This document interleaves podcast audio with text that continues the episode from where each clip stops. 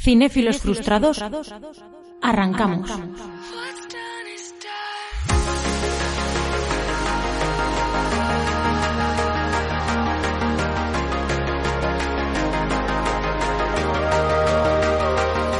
Estas eh, pequeñas editoriales que, que os hago al principio de un podcast me sirven no solo para hablaros de lo que vamos a tratar en el, en el podcast al que acompaña, eh, sino también para hablaros seguramente en un tono pues más tranquilo, ¿no? Más, más sosegado, eh, con algo digamos eh, un poco de, de momentos de pausa. Hoy, aunque lo he intentado, me cuesta empezar esta pequeña editorial sin hablaros de la situación que hemos vivido este año. Eh, seguramente estamos un poco todos ya cansados de, ese, de este eterno confinamiento y de lo duro que ha sido el 2020 y de lo que aún nos queda, que aunque ya sean pequeños coletazos, estamos todavía en el túnel y se va viendo la luz, pero, pero estamos ahí. Hoy, ¿Por qué os digo que hoy es imposible evitar el tema? Pues veréis. Hoy vamos a, recuperar uno de esos programas que nos gusta hacer, tanto a Samuel como a mí, eh, si sois oyentes fieles y veteranos, o sobre todo si sois veteranos, habréis escuchado mmm, de vez en cuando un podcast que nos gusta hacer sobre plataformas de, de streaming. Eh, un podcast en el que intentamos dentro de, de nuestra modestia pues eh, recuperar todas las plataformas de streaming que podemos encontrar en nuestro país eh, de explicaros el cómo están, eh, cómo se sitúan, eh, qué os cuestan, eh, que el tema bolsillo es importante, eh, aunque no seáis catalanes estoy seguro, y, nos gusta analizarlas. Para eso, pues nos juntamos de vez en cuando eh, Samuel y yo y, y, os damos así la chapa durante una orilla más o menos, ¿no, Samuel?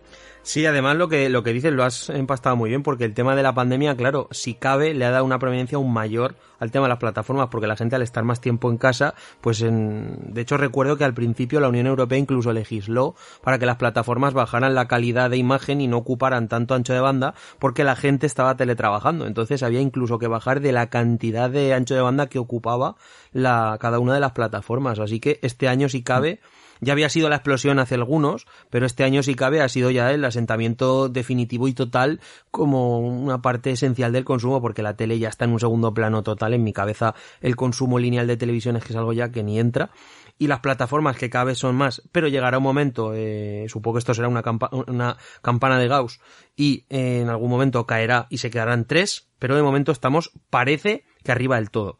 Así que pues tenemos aquí un montón de plataformas. Primero, como hemos hablado, daremos una pequeña opinión de la, o gran opinión, no sé lo que dará el debate, sobre la situación general.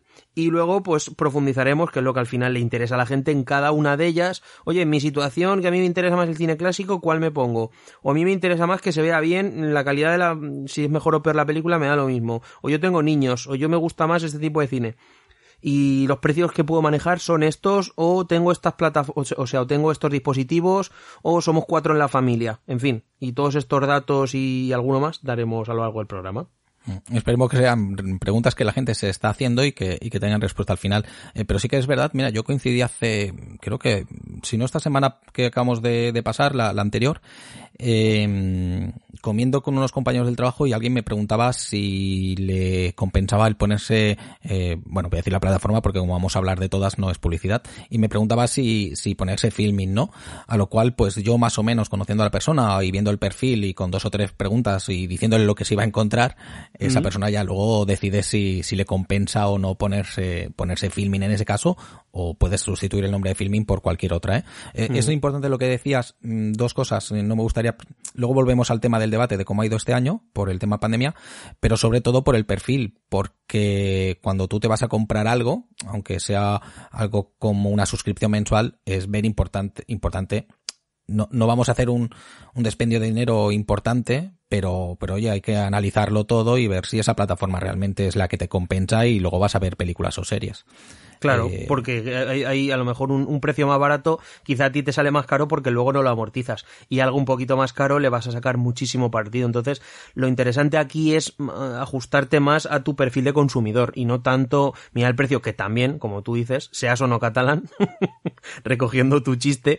Y, eh, pero bueno, más allá de eso, lo importante es conocerse a uno y decir, pues a mí me gusta más el tema series, por lo tanto yo voy a priorizar una plataforma que tenga más series, o yo prefiero el cine porque no me gustan nada las series, o me gusta más el cine clásico, o yo quiero solo novedades, ese tipo de cosas, que cada uno sepa lo que busca y eso es lo que vamos a dar aquí. Nosotros digamos que vamos a estandarizar de alguna manera cada una de las plataformas y vamos a etiquetarlas.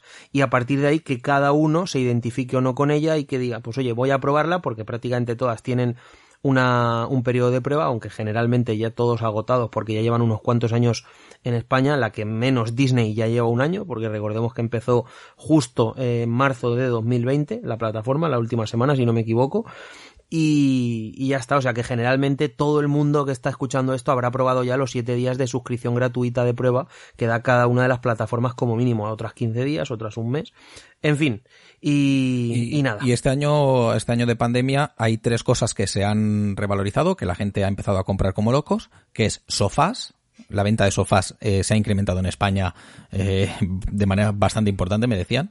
El papel higiénico y las plataformas eh, de streaming. Em, ha sido un año muy bueno para plataformas, no solo filming que decíamos antes, o Disney o Apple, que digamos que sean las más recién, recién llegadas, pero incluso para veteranos como HBO, Movistar o, o Netflix.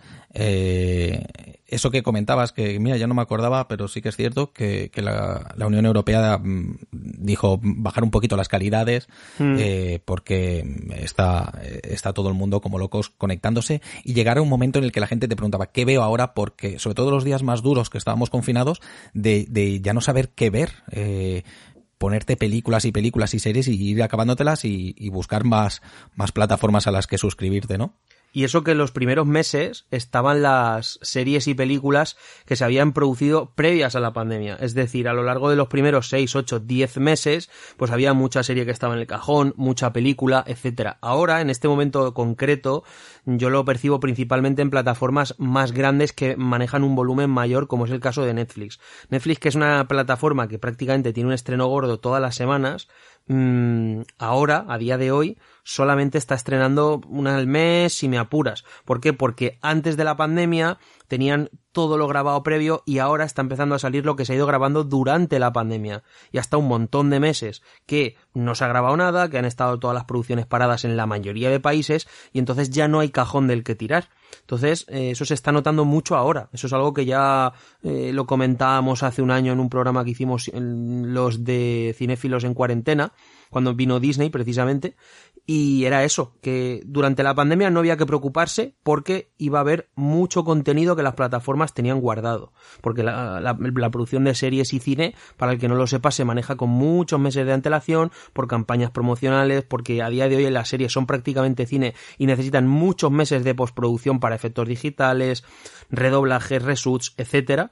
Y eh, iba a haber series y películas perfectamente para todo ese tiempo. Ahora, sin embargo, un año después, tantos meses la industria parada, pues estamos empezando a ver de verdad lo que ha dado de sí o no cada una de las plataformas y o estudios, además de los países. En España, por ejemplo, hemos tenido suerte con cosas que pues, ha habido más series que se han estrenado en España, ¿no? Pues que si Patria, que si Antidisturbios, Movistar no ha parado en ningún momento su serie mensual, lo que me hace también pensar, esto lo comentaba con Alba, que quizá aquí se ha sido un poco más laxo con, mm, en fin, mm, ¿sabes? Los, controles para dar rodar. Sin embargo, en Estados Unidos la producción se paró y los estudios pararon en Reino Unido igual durante muchos meses y hay series que ya van con mucho tiempo de retraso. Stranger Things, por ejemplo, que es uno de los eh, de las principales series a nivel mundial en cuanto a número de visualizaciones. Recordemos que tenía que haber salido hace ya más de medio año y todavía ni siquiera está terminada de rodar. Entonces dices, es que se va a ir al año de retraso, un año entero de retraso. Entonces, por en medio, digamos, las series que generalmente serían, pues oye, acompañamientos de las series gordas es lo que las plataformas ahora están posicionando como series relevantes. Entonces, pues ha sido un, un golpe curioso y cuanto menos interesante también, porque claro, ha puesto en primera plana series que generalmente no tendrían tanta, en fin, tanta exposición.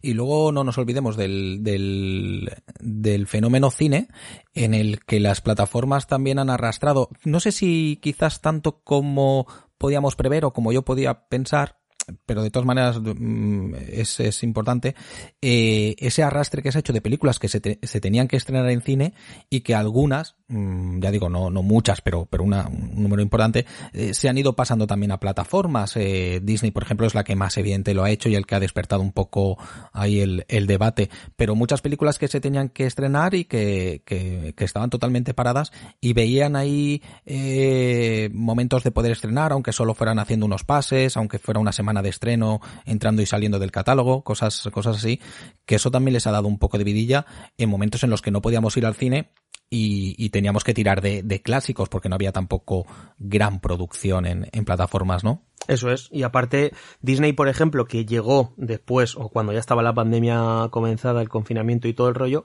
son plataformas, por ejemplo, Netflix, um, Amazon, Apple, Filming, que ya está haciendo su, su primera serie con Carlo Padial, eh, aunque se estrenará, imagino, a finales de año, son plataformas que realmente nacen de la necesidad de producir su propio contenido. Lo resumo muy rápido porque creo que lo comenté hace ya tres años cuando hicimos aquel programa de, plataformas. Netflix al inicio compraba derechos de, películas, series y demás para un consumo digital por muy poco dinero. ¿Por qué? Porque las grandes compañías no veían ahí todavía un nicho de mercado y prácticamente regalaban los derechos. Entonces Netflix así es como creció muy rápidamente. En el momento en el que Netflix se posiciona donde se posiciona, ya los derechos que tiene eh, que comprar de licenciar, de películas, de series, etcétera, pues claro, Warner, Universal, Disney, quien sea, le dicen, oye, mira, ahora no te lo voy a dejar por X, te lo voy a dejar por X por 100, ¿sabes? Más 100. Eh, entonces, a partir de ese momento llega un momento que el, el, negocio de, de, Netflix o demás se convierte en insostenible y entonces comienzan la producción propia. ¿Por qué? Para tener su propio contenido y no tener que estar siempre eh, en manos de las grandes eh, majors, ¿no? Entonces por eso Netflix comienza su, su etapa de producción propia. Con esto qué quiero decir que las plataformas que han llegado, como por ejemplo Disney, tienen mucho camino hecho, porque Netflix al fin y al cabo sí que depende mucho de la novedad.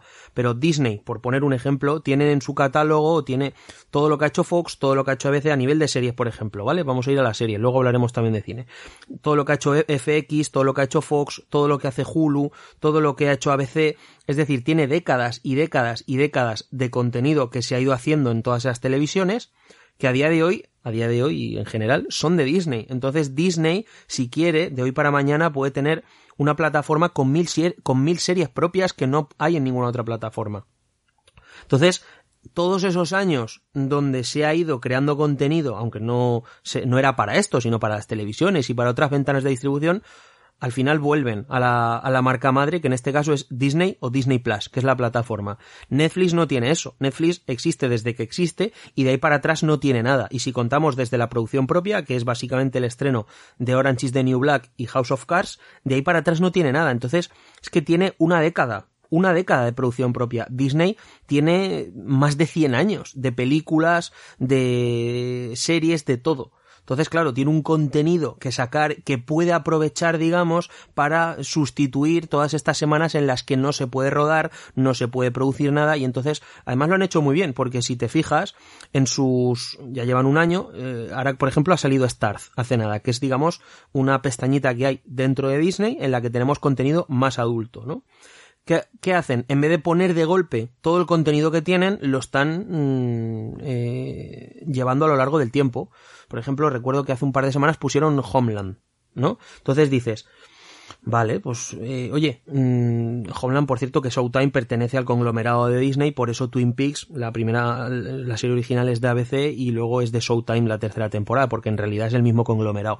Entonces, eh, ¿qué hace? Pues así todas las semanas tienen estrenos, además de series muy potentes, muchas en exclusiva, y por otro lado series que llegan por primera vez a España y con todo ese contenido pues van llenando esos huecos. Netflix, Amazon, Starz, Mm, lo tienen mucho más complicado porque no tienen todos esos años de background detrás y entonces pues tienen que arriesgar, tienen que sacar contenido menos potente y es realmente las que lo están pasando mal son esas. Luego, cuando analicemos cada una de las eh, de las plataformas, eh, recuperamos, eh, si quieres, el, tema este de, Disney, lo, lo podemos profundizar más. Vale. decir que vamos a hablar de, yo casi diría que 7 más 1, son 8, pero Starz, mm, no sé si estás de acuerdo, pero me parece como más pequeñito, más modesto. Sí. Y, y está dentro de esa, de esa pestaña, como tú bien decías, de, Disney. Así que serían 7 más 1, ¿eh? No, no me gustaría no, ni, no, no, no, no, Star, no, te has confundido. Star es una. Y Disney Plus Star es otra. Ah, vale, perdón. Star es una, eh, no es una plataforma. Starz la encontramos, perdón, Starz la encontramos dentro de Amazon que tenemos la opción también de contratar Starz. Sí, pero es una parte. Lo que pasa es que va dentro, digamos, de los del channel, eso en Estados Unidos está mucho más extendido. La, estaba cambiando entre que tiene el nombre mm, parecido a Star y que la estaba eh, ubicando en un sitio diferente. Eh, ¿Crees que, que, las siete o las ocho plataformas tienen su, su sitio para más o menos los próximos años o ves movimientos? Porque yo creo que tienen el espacio, pero oigo voces que, que me dicen que no, que se pueden, que podemos ir encontrando alianzas o, o, o, compras. A ver, ¿cómo lo ves tú? Yo creo, primero, más o menos, más o menos, a día de hoy, sí que cada una tiene un nicho específico. Netflix, por ejemplo, es la plataforma de series más masiva, HBO es una plataforma más de series, pero ya, pero mm, digamos más premium, con un contenido más eh, de monóculo. Luego tenemos Amazon, que es una plataforma un poco intermedia, porque tiene mucha serie que no vas a ver jamás en Netflix, donde hay un gran contenido, series que realmente podrían ser de HBO, pero a su vez también tiene un contenido muy abierto y además produce y tiene cosas en exclusiva de series españolas, que las saca en primicia, etcétera, ¿no? Luego tienes Apple, que es una especie de, de que realmente es como una promoción para sus productos, porque Apple sí tiene su precio y tal, pero en el fondo sí, lo que te están diciendo es, oye, cómprate el aparatito y te regalamos Apple, eh, Apple Plus, que es lo que hacen, te lo regalan. Luego tienes Filming, que no hace falta, todo el mundo sabe lo que es Filming, que es la plataforma para eh, un poquito la gente que le interesa el cine más cultureta. Luego tenemos Disney, que es la plataforma familiar y donde hay niños. Entonces, en el fondo, cada una sí que es cierto que tiene más o menos, hay otras que se parecen más y tal, pero generalmente sí que es cierto que ahora mismo estamos en un punto en el que cada una tiene un nicho muy específico. Yo creo que es insostenible a largo plazo. No por nada, sino porque... Mm, es que, tanta variedad te refieres. Sí, pero por el precio. Porque tú puedes tener, por ejemplo, Disney, ¿vale? Vamos a ir a lo práctico ya. Tú puedes tener Disney porque tienes tengo, hijos. Tengo hijos Eso y decido que, voy a comprar Disney. Y tienes Disney para que tengan ahí sus series de dibujitos. Me marco aquí, me marco Disney. Vale, compro Disney. ¿Qué más? Pero a su vez, por ejemplo, tú eres una persona que le interesa, vamos a decir, pues ver, tener el fútbol porque sigues mucho a tu equipo y eres muy aficionado. Bueno, o el baloncesto o lo que sea. Pues quieres, tienes que tener Movistar. Y luego también, pues quieres tener tu plataforma donde están todas las series que ve todo el mundo. Quieres tener tu plataforma donde tienes, que es Netflix, básicamente, ¿no? Yo que tienes la casa de papel, que tienes Stranger Things, que tienes tal. Entonces dices, hostia, es que sumando una, otra, otra, otra es que se te va... que sumarle que hoy he contratado Dazon porque quiero ver la Fórmula 1, con lo cual ahora mismo tendría que tener Disney, Movistar, Netflix y Dazon. O sea, ahí se van a ir eh, 50 huracos fáciles. Uy, 50, eh, bastante más de 50 porque... Más, ¿no? ah, bueno, porque Movistar, ¿cuánto está? Movistar es la única que no, no, tengo el precio, sí que me he hecho aquí un Excel con todos los precios ahora iremos comentando. Movistar no me lo he puesto porque es que depende mucho de la configuración. No es, vale esto o anual esto. No. Oye, si tienes dos móviles, tal. Si tienes cuatro, mm. tal. Si pones eh, internet de 600, no sé cuántos. Si pones tal, no sé, si pones el plus premium total donde te entra el fútbol y todo y todo, tal. No, es que quiero solo la parte de cine. No, es que solo la parte de series. Es, un, es paquete, es hacer un paquete. Es lo que es más toda la vida televisión por cable. Entonces. Pues sí, se nos va un pastoncillo. Sí, sí. Movistar si quieres tener un, un pack más o menos. O sea, donde tengas el fútbol, el cine y las series, se te va a ir a 70, 80 euros por lo menos. Solo Movistar. Bueno, eso es la suerte del confinamiento que no nos dejaba salir de cena los fines de semana, ni el gin tonic, ni, ni el cine en familia, que se nos iba también un pastón. Eso es, eso es. Y, ahí han, que han salido ganando, ese es el mercado que han encontrado las plataformas. Ahí, por cierto, te iba a decir que, claro, eh, ya si quieres entramos eh, después de esto ya al tema una por una. El tema de, eh, claro, los estrenos simultáneos en cine y en plataformas. lo que ha hecho, por ejemplo, Warner. Aparte, a veces. Warner en HBO que las, está tirando directamente ahí. Y luego tienes, por ejemplo, lo que hace Disney, que es también el, acceso mm, Premier o Premium, o no sé cómo cojones le llaman, que básicamente son 20 mm, o 22 euros por la película en acceso anticipado, que es cuando el mismo día que sale en sala, la puedes tener en la plataforma por ese dinero. Entonces, eh, claro, esto también ha cambiado mucho el modelo de negocio, porque hasta ahora teníamos cuatro o cinco ventanas, o sea, muy rápido. Teníamos la ventana de distribución en cine, automáticamente pasaban tres, cuatro meses, dependiendo del país, y teníamos la distribución que antiguamente, antiguamente eran videoclubs y tal, esa ventana ya desapareció, la ventana de la taquilla, lo que tú tenías en Movistar, que comprabas la peli, que básicamente era un acceso digital, un alquiler digital, por decirlo de alguna manera, pero no la, veas, no la veías en streaming, no sé si te acuerdas, sino que empezaba la película como en sesión continua, empezaba a las 10, a las 12, a las 2, a las 4, tú la comprabas y el horario que mejor te venía es al que te ajustabas. Luego tenemos la ventana de, el de venta de la película directamente en formato físico, y luego tenemos la ventana de eh, teníamos la ventana de eh, emisión en televisión ¿vale? Entonces, muchas de esas ventanas esto lo ha dinamitado. O sea, ya básicamente, por ejemplo, Universal ha dicho que para el año 2022, o Warner, no recuerdo si ha sido Universal o Warner, pero que para el año 2022 la ventana va a pasar de cuatro meses a 45 días, mes y medio, desde que la película esté en salas, desde que el día que se estrene, hasta el primer día en el que esté en la plataforma, solo 45 días. Entonces, claro, esto va a ser, es un varapalo tremendo para los cines, y veremos qué ocurre. Pero desde luego este año ha sido definitivo para la, para la ruptura completa con, con, este modelo anterior y ahora pues nos vamos a un modelo mixto en el que tendremos mm, salas donde yo creo que lo que más dañará será el tema de los presupuestos medios y bajos porque las salas a mi juicio se quedarán únicamente para las películas evento Star Wars, Marvel, etcétera pelis de animación, porque claro, si va el niño, no va el niño solo porque no puede, tiene que ir los padres, sí, para ver Gru, mi villano, no sé cómo se llama. Eh, en vez de una entrada tenemos que vender cuatro, para que vayan los padres también, y mm, pues vamos a un modelo que, que, es muy interesante, por lo menos en términos antropológicos y de negocio, veremos a ver lo que ocurre y cómo se empieza a comportar la gente, y en ese sentido, por lo menos a nivel de observación desde fuera, mm, es interesante a nivel sociológico. Es, el, movimiento de cómo va a estar ahora y con lo que comentabas también de los 45 días. También es verdad que yo creo que los cines, esas películas, grandes eventos, eh, se amortizan más o menos o, el público. Sí, el primer fin de semana, sí. primero, el segundo también hmm. y luego ya decae bastante. En el tercero todavía rascas, pero a partir ya del cuarto la película ya. Ya, pero hay que ver, Joan. Eventos, Dime. Pero eso es sabiendo que la película hasta dentro de cuatro meses, medio año no la vas a tener. Cuando sepas que si en 45 días eso es. Si, sepas que en si sabes que en 45 días la vas a tener en tu plataforma de turno, dices, hostia, es que ir al cine, si me voy yo, si tengo novia o novio, si tengo hijo o hija o tal, es que son 50 euros entre las entradas, las palomitas. No quiero ya, si vas a cenar o sales a pasar la tarde, es que son 50 pues euros ir al cine.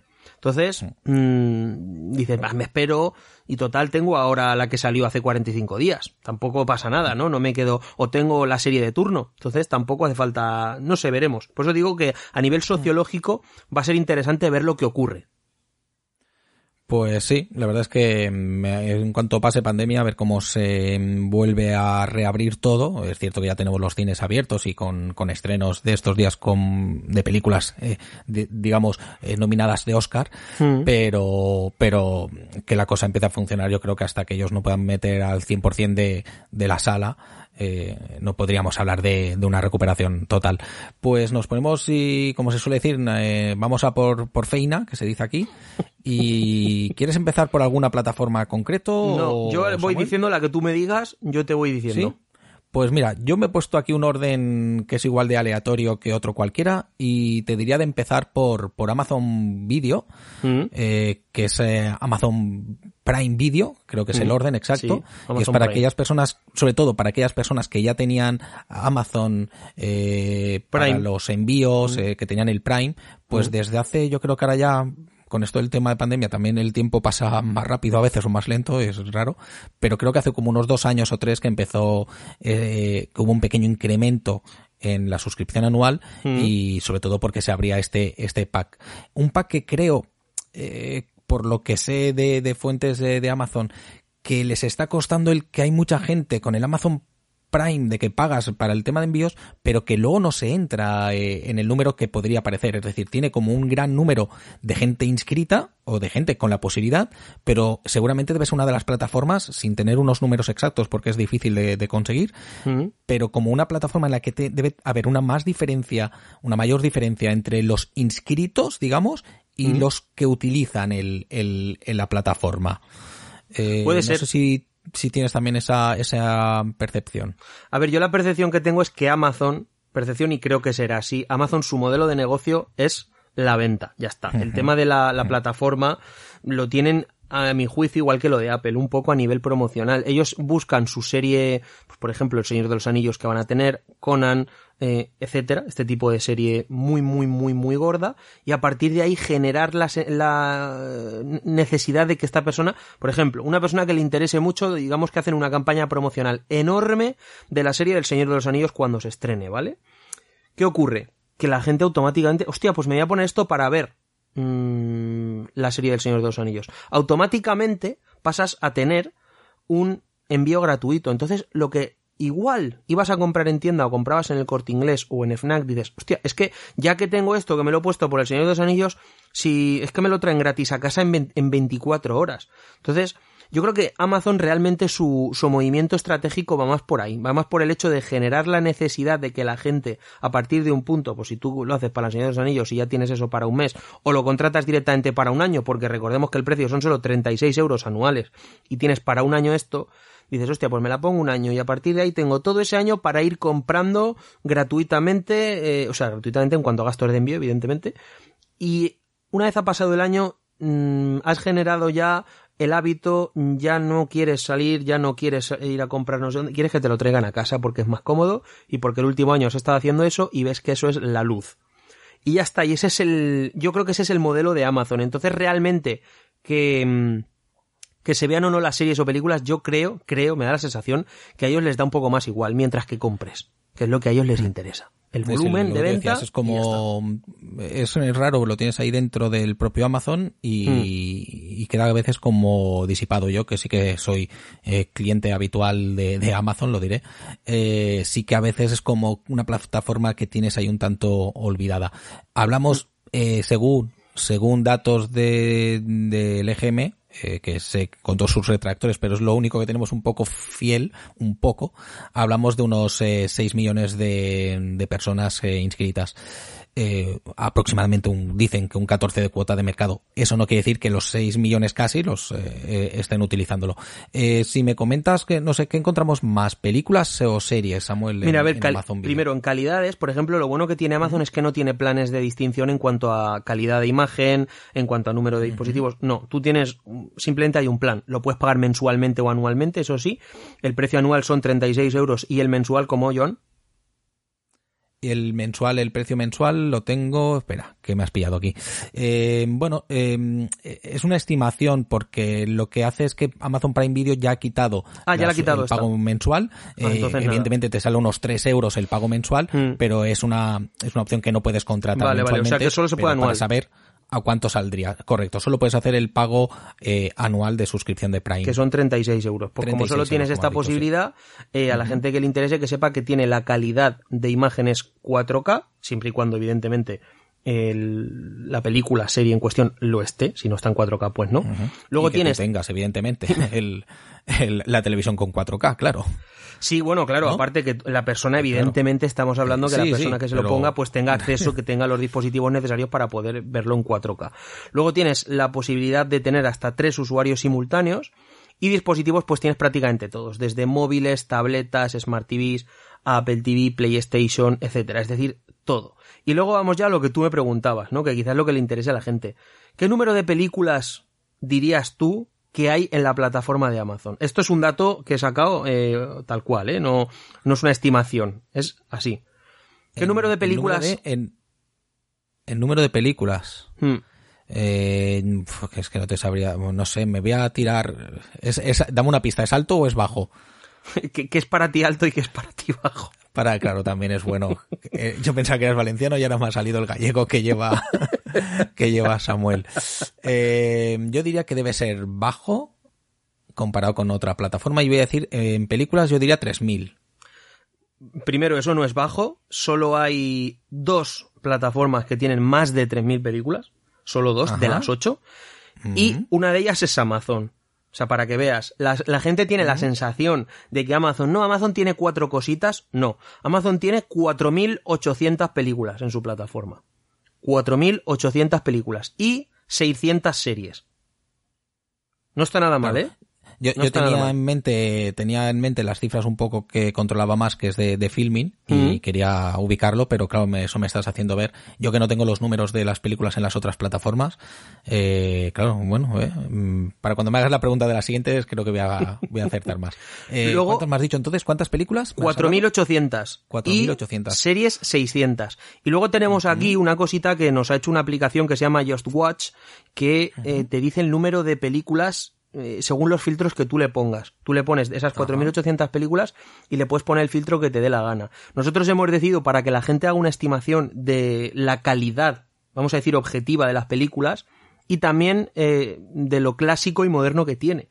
Amazon, es que has empezado directamente, yo me tiro a la piscina directamente y diría que Amazon es probablemente la más equilibrada, la mejor en relación calidad-precio, la que mejor calidad de imagen y sonido tiene, y por tanto, en definitiva, la mejor plataforma de todas, curiosamente, a pesar de lo que he dicho antes, que me da la sensación que lo tienen un poquito para que la gente compre.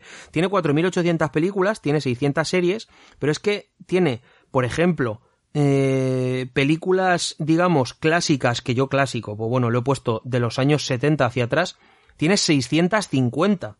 650, que son muchísimas en relación al resto. Para que te hagas una idea, HBO tiene 10. 10. Y tenemos la sensación de que es una, una plataforma mucho más premium. 650. Anteriores a 1995, es otro punto que he puesto ahí, tiene 1000. Y posteriores a 2010, por tanto, películas, vamos a decir, eh, recientes, muy recientes, 2200. O sea que tiene un equilibrio bastante, bastante grande entre cine clásico y cine moderno y cine reciente, actual. Entonces, por eso digo que me, me ha sorprendido muchísimo haciendo estos números.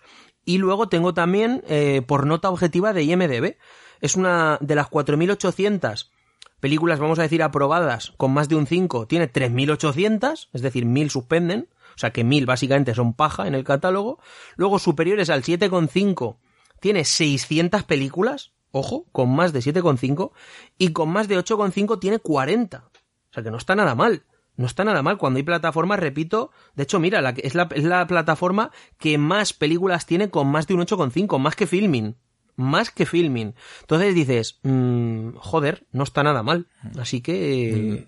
Es lo que comentábamos, es eh, la percepción lo, en lo que sale perdiendo Amazon, en lo único que posiblemente con los datos que, que estamos dando, que sale perdiendo es con la percepción Eso de es. que mm, es una plataforma que a lo mejor debería yo tener eh, ir, ir, picando mucho más porque sí que es verdad que he entrado pues para ver eh, eh, fenómenos típicos que todo el mundo habla como, como la serie Fleabag o es. para ver alguna cosita de, de- en este sentido eh, pero incluso me parece que era, sí, incluso Mr. Robot, aunque ya es un poco ya casi podríamos decir de No, catálogo. pero, que no pero Mr. Robot es de, es de catálogo, eso es. o de, o Es correcto, o de, o de Voice. eh, no, por ejemplo, eso una- es, mira, sí, eh, series originales, mucha gente Claro. piensa, oye, no tiene, no, no, tiene Marvelous Miss Maisel, que es una serie espléndida, espectacular, de las mejores series que hay en emisión actualmente, tiene The Voice, acaba de estrenar Invencible, que es una serie fantástica también, eh, muy similar o similar relativamente Mother a The Love, que fue uno de los fenómenos también Por hace, ejemplo. hace un añito más o menos. eh, Por ejemplo, sí, sí, sí, sí. Fleabag hablando en su día que has dicho tú, temporada. luego Eh, cosas al inicio. correcto. Dime, dime, perdona. No, no, te iba a decir, o Stan, que ahora ha llegado, eh, ya No, no, no. hablamos de- ya de, de no, lo de que Stan es de, ¿no? de Stan es de Starz. Es de Start, pero la, Sí. encuentra- la encuentras dentro de... Pero porque pagas de- Starz aparte. Ah, porque pagas, eh, vale, porque mira... yo te pues estoy diciendo exclusivas y originales de Sí, Amazon. sí. Y en su día, Correcto. en su lanzamiento, también tuvo muchísima calidad con Transparent, con Mozart in the Jungle. En fin, que yo creo que lo que le falta a Amazon es sencillamente una campaña agresiva de seis meses. Eh, que es lo que hace Netflix. Netflix es Coca-Cola, es constantemente anuncios, anuncios, anuncios, anuncios. Sin embargo, Amazon es una plataforma que sus, yo te diría incluso que sus series originales están por encima de, de las de, de las de Netflix, porque muy poquitas series Amazon se ha tirado a, a- a producirlas y han salido mm, desastres. Netflix todos los meses sale alguna serie que dices, esto es horrible. Horrible y además con productos bien grandes como The Witcher, que siempre la pongo de ejemplo. Sin embargo, Amazon es eso, lo que tú dices, percepción. Por tanto, Amazon simplemente en el momento, porque Amazon es una plata, una, empresa que tiene dinero infinito a efectos prácticos. Su dueño, su, sí, el, creador, que por cierto ha dicho que, va a dejar la, la gerencia de, de Amazon, Jeff Bezos, este año, y va a poner a otro, al que hasta ahora era el jefe de contenido de la web o no sé qué, o algo así, no recuerdo, el jefe del apartado de la de web. Y, y, es, el hombre más rico del planeta. Por tanto, es que a nivel de recursos, Amazon Mm, si en algún momento decide de verdad apostar por ello, de verdad puede convertirse sin duda, si no es ya, si no es ya, repito, en la mejor plataforma del mundo. Porque tiene una cantidad de recursos y tiene gente muy válida y tiene creadores muy buenos. Y lo que viene, cosas como Conan o El Señor de los Anillos que decíamos, mm, ojo con ojo con Amazon, o sea, Amazon y más el precio, tío. 36 euros al año, que son 3 euros al mes. es, la más barata. proporcionalmente al mes son, son 3 euritos al mes. es que es la más barata de todas. Pago, además. Y tengas que mantener esa permanencia del año. Sí, pero solo, solo 36 euros. O sea, es que, es que Netflix, Netflix tiene en su, en su, para tener este mismo contenido, es decir, en 4K, eh, el número de usuarios prácticamente los mismos también. Bueno, en Amazon son 3, en Netflix serían 4. Son 16 euros que es la mitad. cuatro veces más. Eh, es la mitad. O sea, en dos meses de Netflix tienes Amazon todo el año. Correcto. Sí. Pues, em, pues ahí está nuestra valoración de Amazon. Un poco, digamos, em, eh, la, serie tapada, eh, la plataforma tapada, y, que os invitamos a, descubrir. vamos con, con, la siguiente. Tú hablabas de que Amazon es una de las potentes, entonces, em, ¿qué hablamos de, de HBO, no? Canal clásico americano y que, y que es ya casi de los veteranos también en nuestra llegada a España. Creo, si no me equivoco, que ya cinco añitos eh, va a hacer este, este año. ¿Cinco años ya? Eh, ¿No? ¿Cinco? No lo sé, no lo sé, no lo sé, no lo sé. En el 2016 se aterriza de la mano de, de Vodafone. Eh, para luego ya hacerlo como plataforma durante ese mismo año 2016. O sea que no sé si a principios o finales de este año, pero, pero este año hace, hace los cinco años seguro. Vaya tela. Eh, aquí sí que, eh, bueno, el, el, sello de HBO siempre había querido tener eh, quizá menos número de series o de películas, ahora nos dirás los números exactos, pero siempre era un poco como yo tengo menos cantidad porque voy a eh, esto es HBO, ¿no? Esto no es serie, esto no es cine, esto es HBO, ¿no? Mm, esa ese, esa marca eh, Coca-Cola casi, ¿no? Ese fue su eslogan de los 90 y los 2000 que era It's not TV, it's HBO. Eso es, no es televisión, es HBO. Y, y que ese, como decíamos, junto a junto a Netflix eran las podríamos decir, las dos primeras grandes eh, que, nos llegaban mm. y que podía parecer que, que, o eras de HBO o eras de, Netflix, eh, venía a ser como eres de los Rollins o eres de los Beatles y, a ver qué plataforma escogías, pues te hacía ver el perfil de, persona, ¿no? Mm. Em, no sé si se ha quedado, se ha ido perdiendo el efecto HBO. La percepción, el efecto HBO, en todos los sentidos, ¿eh? tanto como desinflarse. Cuando antes, antes te comentaba al principio el de si veías el nicho que lo tenían bien, HBO es de las que si yo tuviera que hacer una apuesta, que seguramente perdería el dinero porque siempre lo pierdo, eh, mi apuesta sería más a lo mejor de encajar HBO dentro de alguna otra. No te sabría decir en cuál, pero no sé si tienes esa percepción, eh, Samuel. Sí, puede ser. A ver, primero, eh, antes de nada, dices las dos primeras que llegan, etcétera. No olvidemos que las dos primeras plataformas que tenemos en España son locales. Son Filming. Sí, Filming. Claro. Que tiene ya más de. extranjeras potentes, esos buques, correcto. Tiene 11 años, creo que son. y luego tenemos también Movistar, que Movistar está, pues como Canal Plus, etcétera, pero sacó su plataforma que era Zombie antes de que Netflix o HBO llegaran a España. Una, no me acordaba, Zombie, es verdad. Una, una plataforma muy, sí, muy, bueno, en fin. Sí. Muy lo que eran las plataformas al principio, Exacto, muy 10 o 15 años. No sé, vetusta, pero eh, mm. en fin, que no, no, no, es lo que es ahora, no es lo que, pero, pero ya estaban. Entonces, cuando mm, decimos muchas veces que Netflix, HBO y tal, yo creo que hay que hablar con propiedad y lo suyo es decir las dos primeras plataformas internacionales que desembarcan en España, porque las dos primeras son nacionales y es para hacerse, mm, para estar bastante orgullosos porque además son dos plataformas con mucha solera y que son muy buenas plataformas y que siguen compitiendo con muchos menos medios porque Filmin y Movistar, Movistar sí que es cierto que tiene algo en Latinoamérica y demás, pero son tienen mucho menos presupuesto porque amortizan las series en un territorio mucho más pequeño. Netflix al fin y al cabo puede producir, yo que sé, mm, la serie más cara que tenga y HBO puede producir Juego de Tronos porque luego la va a amortizar en 200 países en el mundo, mientras que Filming solo está en España y Movistar está en España y en cuatro países de Latinoamérica. Entonces, compiten, van a la guerra con lanza Y, los otros van con un tanque. Eh, y aún así ellos siguen compitiendo y siguen vivos. Entonces, eso también es de valor. Sí, por eso hablaba de, esas dos plataformas, eh, sí, lo que tú decías, ¿no? Como buques internacionales, ¿no? sí, sí, te he entendido, te he entendido. Si estaba hablando más al público para que... Sí, Pero, pero fíjate que incluso te diría que en el momento en el que llegaban, que es cierto que aquí está Filming mm, todavía creo que, la, que incluso a Filming le ha ido bien que llegaran. Al final se ha enriquecido del fenómeno plataformas. Sí, eh, claro. porque tanto Filming como Movistar estaban pues más tapaditas, más, más discretas. Eh, y el fenómeno aquí, la pregunta, no sé si tú te acuerdas, pero hace 15 años o sí, entre, entre 12 y 15 años, la pregunta era si vamos a contratar en España plataformas o íbamos a seguir pirateando. El fenómeno pirateo, eh, gracias a, esta llegada de plataformas a un, precio bastante asequible, mm. sin ataduras de, eh, de tienes que estar un año o dos o tres con nosotros. No, no, tú te, te inscribes en Amazon o en HBO, bueno, en Amazon no, pero en HBO eh, o en Netflix y, en Netflix en el resto y te puedes borrar dentro de un mes. Es decir este mes lo aprovechas y ves todo lo que quieres y el siguiente no pagas. Y de hecho es gratis el primero así que generalmente mira. etcétera. Eh, por eso digo pero que incluso al tema eh, mm, pirateo eh, en España, que era la gran duda, se ha demostrado que no, que la gente, si le das un buen material, a una buena calidad y a un precio razonable. Y sobre todo fácil. la ¿eh? gente lo que quiere es comodidad. Y fácil, que clica y no tienes que estar descargando, ni viendo, ni qué descargas, ni qué te puede entrar en, en, esa, en esa descarga. Eso es, eso es. totalmente. Pero bueno, vamos a HBO, has dicho. vamos a HBO, vamos a ver qué, qué tiene de, de catálogo. HBO tiene un único plan que es 899 solo tiene HD, no tiene 4K, solo tiene dos usuarios, o sea, es que la más floja y además un precio más caro.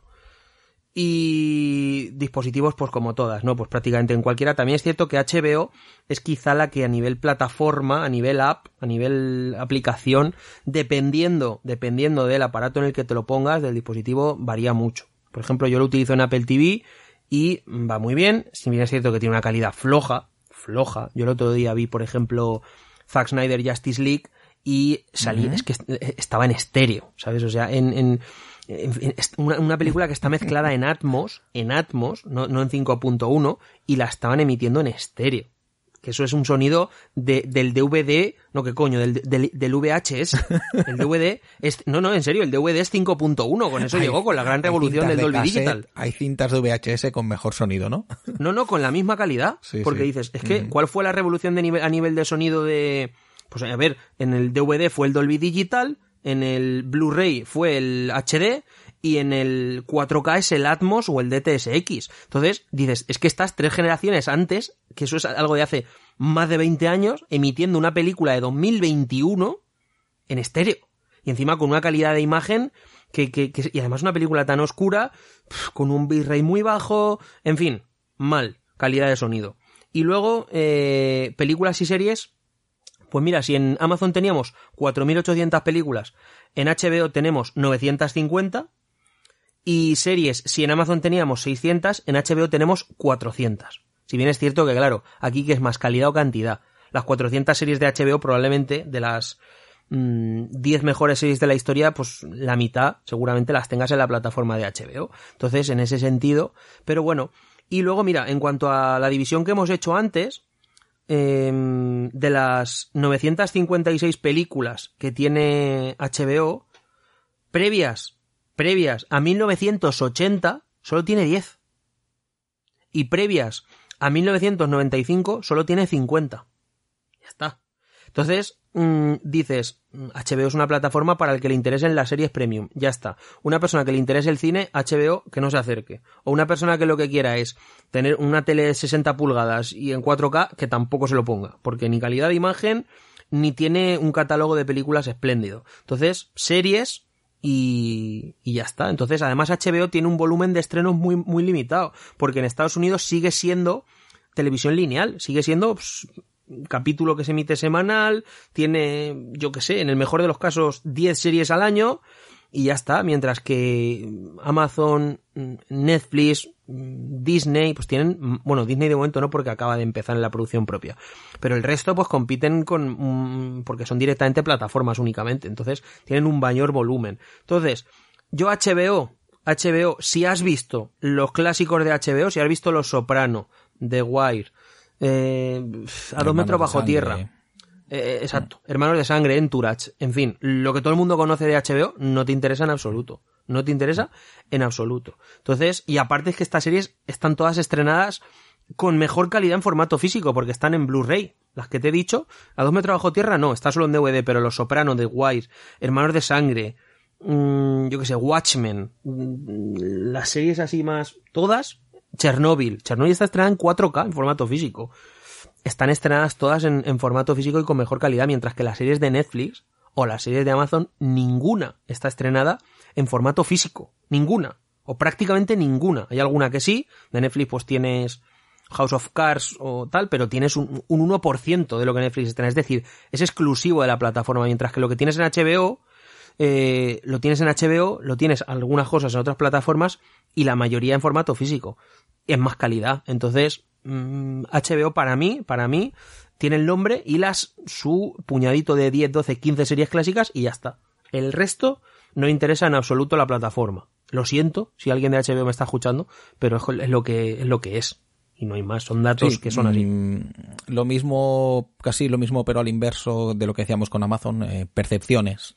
A veces la percepción, si preguntas en la calle a alguien que no está muy puesto o que no haya hecho análisis o que no nos haya escuchado, Eso eh, la percepción o la puntuación que dará a las películas y series de Amazon Prime, eh, estoy convencido que será inferior a, a la que dará HBO, aunque solo sea por el concepto de lo que le ha llegado de oído, ¿no? Eso es. Eh, y mira, por darte un datito más... Esas si... series como Chernobyl que tú has comentado, ya no irnos a clásicos de hace más años como Los Sopranos o The Wire, sino incluso fenómenos de estos últimos sí, a día de hoy como, tiene. como Chernobyl. Chernobyl, uh -huh. sí, a ver, estoy viendo aquí, tiene... Mira, es que yo las tengo en formato físico. Tienes Westworld, uh -huh. tienes The Young Pope, tienes Big Little Lies, tienes Succession...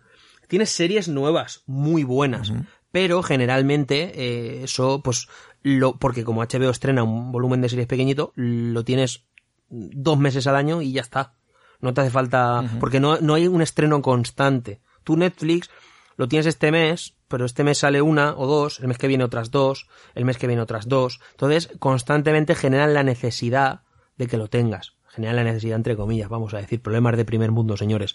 Pero hmm. mmm, HBO bueno, tiene, estoy, estoy viendo el, el catálogo mm.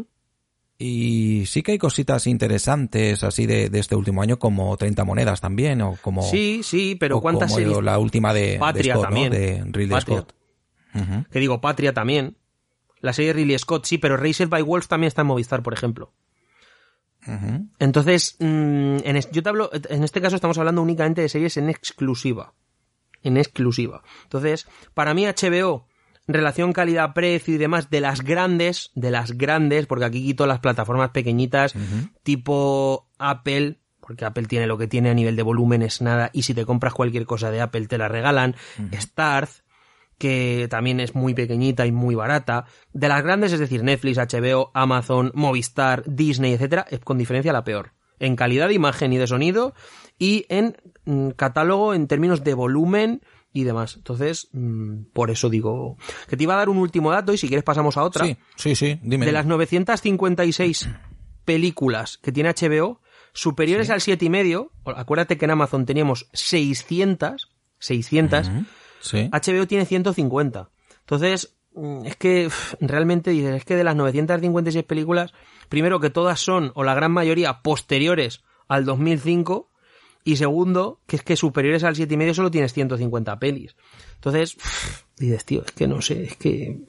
En fin. Quiero decir que aunque de, aunque de otra sensación, proporcionalmente tiene más cosillas de relleno. Eh, sí, tiene muchas números, a nivel de película, ¿no? a nivel de películas. Por los números. Uh -huh. De películas. Correcto. A nivel de películas. Uh -huh. Pero bueno, pasamos a otra si quieres. Sí, sí, sí. Estaba aquí viendo el catálogo y me estaba, estaba así absorto en el catálogo de, de HBO. vale, pues eh, pasamos a otra de las plataformas y, y vamos a hablar, si quieres, de una de las últimas en llegar, que es, que es eh, Apple Televisión, ¿no? Con todo el sello de, de marca de Apple. Hmm. Eh, a ver, este lo pasamos rápido porque es que es muy nada. Tiene 19 pelis en su catálogo, 19 pelis y 40 series. Eh, de las 19 pelis superiores al 7,5 tiene mm. 7 y pelis anteriores a, al año 2000 tiene 3. O sea, es que no, es, es que acaba de salir. Tiene 4K, el número de usuarios, ojo, es ilimitado, pero ¿por qué? Porque Apple funciona con el ID de Apple, no es como una cuenta aparte. Entonces, si tú a alguien le das tu ID de Apple, también puede comprar por ti. Entonces no se lo vas a dar, no lo vas a compartir con cualquier, con nadie, básicamente, porque está tu tarjeta puesta ahí. Entonces, en dispositivos funcionan todos. En calidad de imagen y sonido probablemente sea el mejor. Tiene, junto con Disney y Amazon, yo creo que son las tres plataformas que en ese sentido, tiene Atmos, tiene 4K, tiene, en fin. Y luego el precio es, si compras algo mm, de Apple, un iPhone, un iPad, un Apple TV y tal, gratis durante un año. y si no, mm. y si no, 4,99 al mes.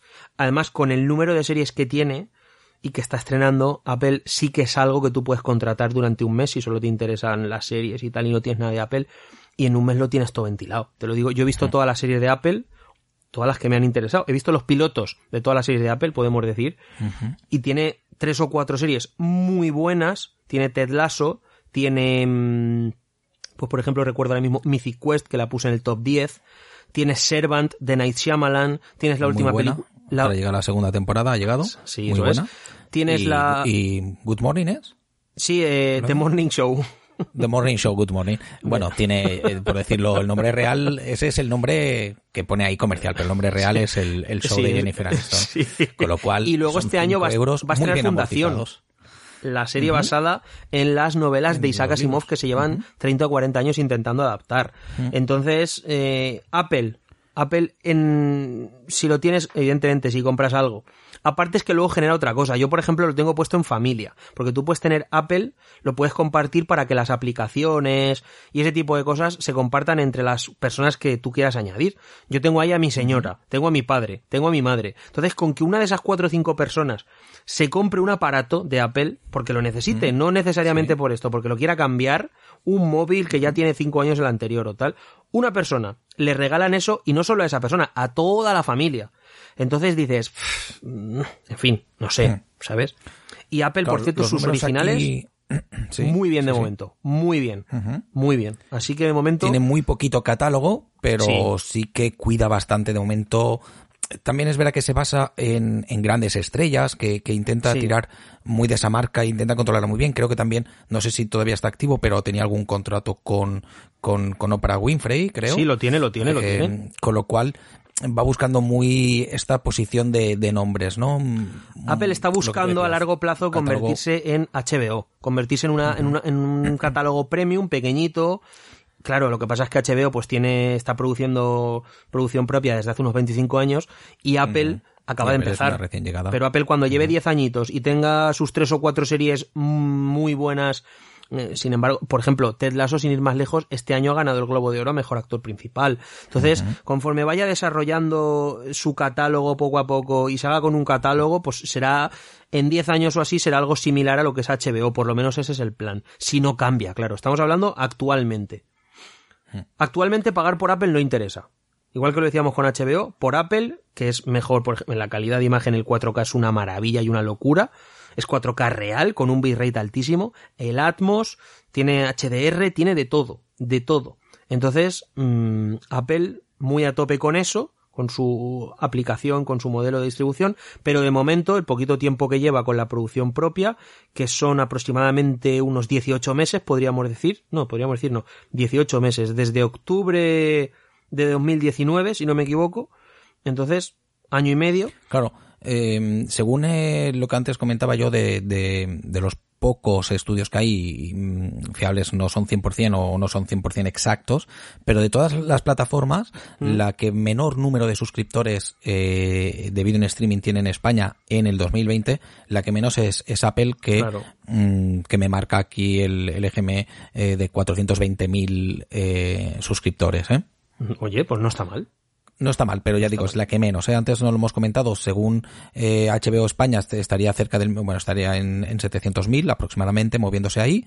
Y sí que habíamos comentado ya antes el de, el, el de Amazon, con lo cual...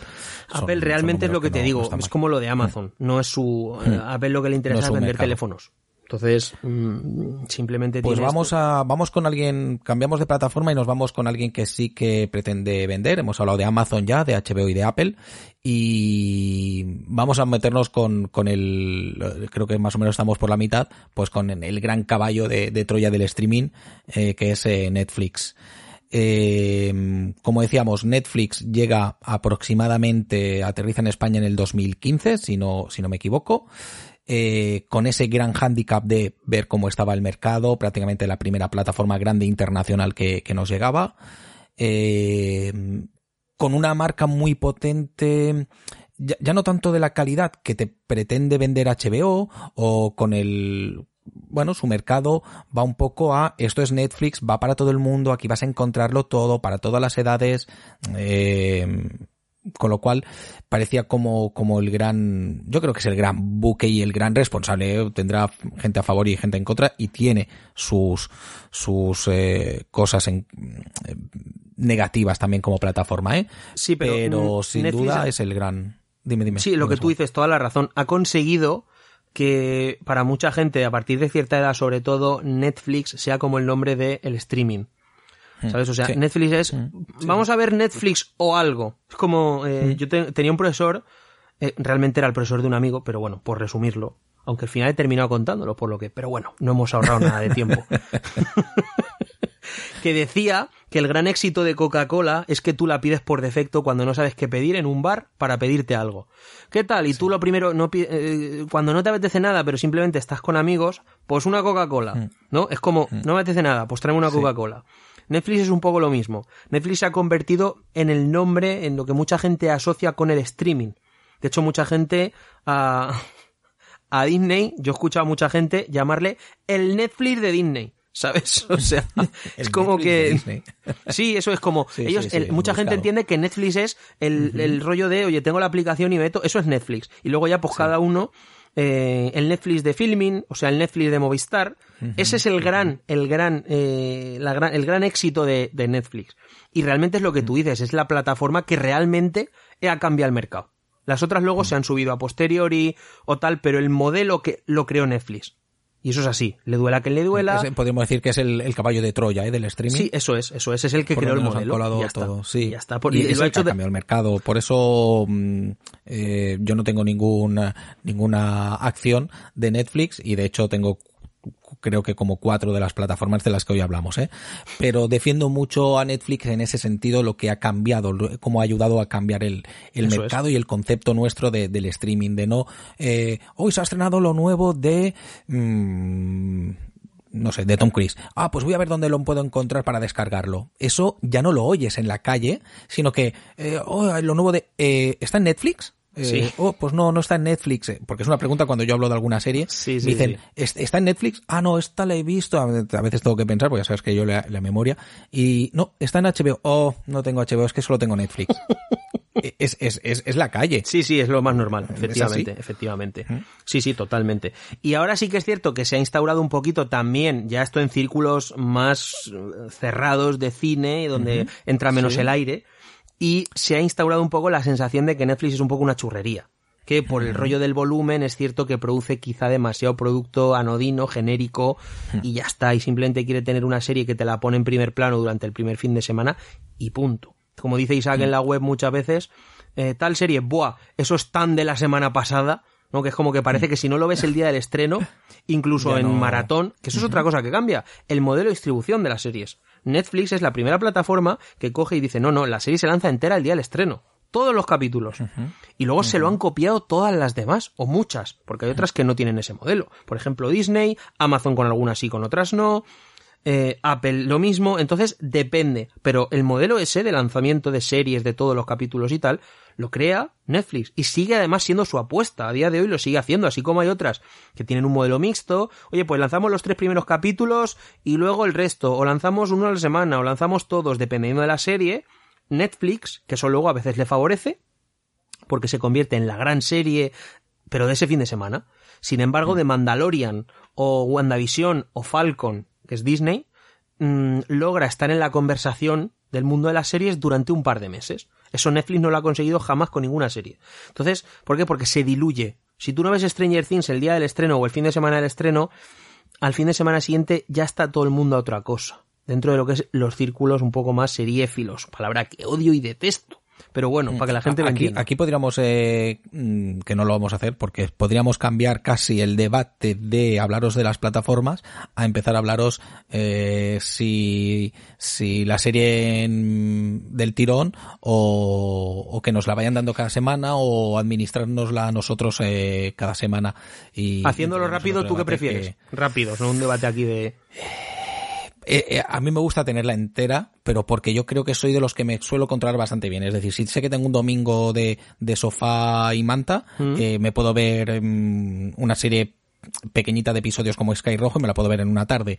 Eh, pero, pero me la sé combinar bastante de ver un episodio al día también, ¿sabes? Es decir, Sí, sí, sí, sí. Eso depende de la el serie. verlo una semana, un, un episodio a la semana es eh, como que a veces hasta me llego a poder olvidar. Es decir, hay alguna serie que sigo de HBO que es cada semana y el de esta semana mm, no lo he visto porque me he puesto a ver otras cosas y, y soy consciente y digo, ostras, el viernes estrenó el episodio, pero bueno, ya lo veré. Eso, yo te aconsejo una, pla- una, una app y ya está. No, no, te, tengo, la- te- las tengo, pero es que no me da la vida también para seguirlo. T- um, Otro día hablaremos de las apps que nos ayudan a marcar las series eh, que vemos, pero bueno. Pues mm, hemos dicho ya el número entonces de películas y series que tiene Netflix. No, a ver, primero, primero, espera, los planes. Netflix es de Ah, las vale, que sí que tiene varios dinero, planes. lo que me interesa. Tiene varios planes y es la única, de hecho, que tiene planes en función de la calidad. La calidad de imagen. Tú tienes el plan más barato, que es 7.99 y lo tienes en definición estándar. Tienes el plan alta definición, que son 11.99. Y tienes el plan 4K Dolby Atmos, que es en 15.99. Aparte de esto, el más básico solo te deja un usuario simultáneo, el intermedio 2 y el 4K 4. Eh, dispositivos exactamente los mismos que las anteriores, tienes todo, pues teléfonos, ordenador, mm, Smart TVs, iPad, Apple TV, todo. Netflix sí que en ese sentido además apostó muy desde el inicio por ello, así como otras plataformas que no solo se ve aquí o solo se ve allá o tal o cual, Netflix es, hay una pantallita, quiero que se vea Netflix y quiero que tenga su propia, su propia aplicación. Entonces, mm, en ese sentido, Netflix es que no solo revolucionó todo lo que tú has dicho, sino también en esto, ¿no? En el hecho de decir, en cada aparato que exista, yo quiero que exista una aplicación específica de Netflix. El número de películas y el número de series, evidentemente es la plataforma que más series tiene, con diferencia, pero claro, mm, tiene mucha paja. En películas tiene 2.753 y series tiene 1.500. 1.500 series. De las 2.700 películas que tiene, 2.200 se aprueban, solo 500 suspenden, pero claro, aquí es donde está el salto. no está tiene mucha mediocridad. De las 2.200 que hay superiores al 5, solo 250 son superiores al 7,5 y solo 20 al 8,5. Recordemos que en Amazon superiores al 7,5 eran 600 y al 8,5 36. O sea, el doble en cada una de las categorías. El doble en cada una de las categorías. Luego, si nos vamos también a cine anterior a el año 80 solamente, ¿eh? no te estoy diciendo al año 50, que eso evidentemente no es su mercado además, es filming. Al año 80 solo tenemos de las 2.753 películas, 76. Entonces, todo su cine es posterior a el año 2000, básicamente. Y si ya, y generalmente a partir del 2010. Entonces, Netflix es la plataforma de los estrenos. En, en series, porque catálogo cada vez tiene menos por lo que hablábamos antes, que ya cada, cada serie se está yendo a su cadena madre, las series de Disney, de ABC y de tal se van a ir a Disney, eh, Movistar sus propias series, aparte que tiene un contrato que ha vuelto a renovar con Showtime, etcétera, etcétera, etcétera, ¿no? Eh, lo mismo pasa con el resto, con todas las plataformas que comentaremos al final, al final que están por venir. Pero es esto un poquito Netflix, Mm, series muchas y muy nuevas, películas mm, bastantes, muy nuevas y mm, de 6, el 90% del catálogo, de 6, 6 y medio. Mm, Bueno, lo que mm, lo que nos queda claro es que su mercado es el de series, eh, que aún así no descuida películas y que al menos ese listón de películas intenta ponerlo en el en el aprobado según eh, ese filtro que, que hemos hecho. Eh, Que hemos hecho, no, pero- que lo ha hecho, es- eso es la nota bueno, que vota el público filtro- en IMDB. Correcto, el filtro que nosotros hemos puesto para, para ver un poco y daros eh, una información de qué, podéis encontrar. Eh, creo que tampoco hace falta decir mucho más de Netflix, eh, nos queda claro todo lo que tenemos y, y el, el continuo eh, goteo de, de estrenos semanal, casi no, no, me atrevería a decir diario, pero semanal seguro. Así que mm, no creo que haga falta tampoco el, que hablemos de, las series que encontramos porque es, es de, conocidos por. Sí, son, las más, son las más conocidas probablemente. Pues nos vamos a otro de, de los catálogos mm. y, y, nos vamos a hablar precisamente de, de del, del, Netflix eh, Disney, ¿no?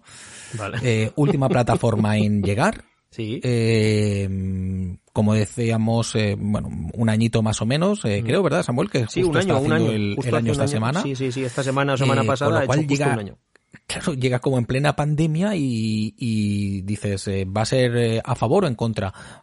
Puede parecer que es en contra, pero ese fenómeno que empezó a ocurrir de que todos estábamos en casa y que teníamos que consumir series y películas porque es lo único que podíamos hacer, aparte de vídeos de yoga en YouTube, con lo cual Disney pudo encontrar ahí un mercado y, adelantar números, ¿eh? esos planes de negocio que ellos se marcan a veces de, de, o a veces no siempre, de cuántos suscriptores vamos a tener dentro de un año, dentro de tres y dentro de cinco, ese plan de negocio, mm. y que en Disney parece que, que, lo, que lo adelanta rápidamente en cuanto a números de eh, suscriptores. Eh, empiezo con los, con los planes y Sí, eh, primero empezamos con, sí, vamos a empezar con, los planes de qué podemos encontrar y a qué precio. Tienes dos planes, el mensual y el anual. No tiene nada, repito, nada que ver con lo de Netflix, que es un modelo único de Netflix, el rollo de las calidades, etcétera. Tenemos dos planes, pagarlo mensualmente, bueno, incluso un tercero que ahora lo, ahora lo nombraré. Tenemos un plan de 8.99 y tenemos un plan anual de 89.90. Y luego, además de esto, hay un plan que no es tal, que es que si tienes Movistar contratado a nivel premium, te regalan también Disney.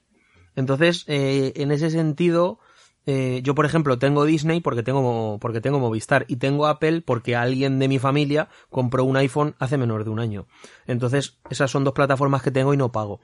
Tenemos eh, 4K en calidad, Dolby Atmos, igual que, igual que Apple, eh, que es una maravilla a nivel de calidad de imagen y calidad de sonido. Yo, por ejemplo, que lo veo en un proyector y que tengo Atmos y demás, que tengo como 12 altavoces puestos, tengo 13 si no me equivoco, 13.1, eh, la calidad del sonido es una maravilla. Eh, sonido de altura, sonido eh, traseros. acuérdate que te he dicho que en HBO estás en un estéreo con Justice League. Ojo, ¿eh? Aquí tienes en Atmos hasta lo que sea. O sea, toda, evidentemente, pues cosas tipo WandaVision o Falcon, que son las últimas que hemos dicho, las tienes en Dolby Atmos. Es una calidad de sonido brutal, que es mejor que en la mayoría de cines que no tienen Atmos y luego aparte tienes un 4K con un bitrate altísimo. El bitrate, para, lo he dicho varias veces, lo voy a explicar muy rápido lo que es.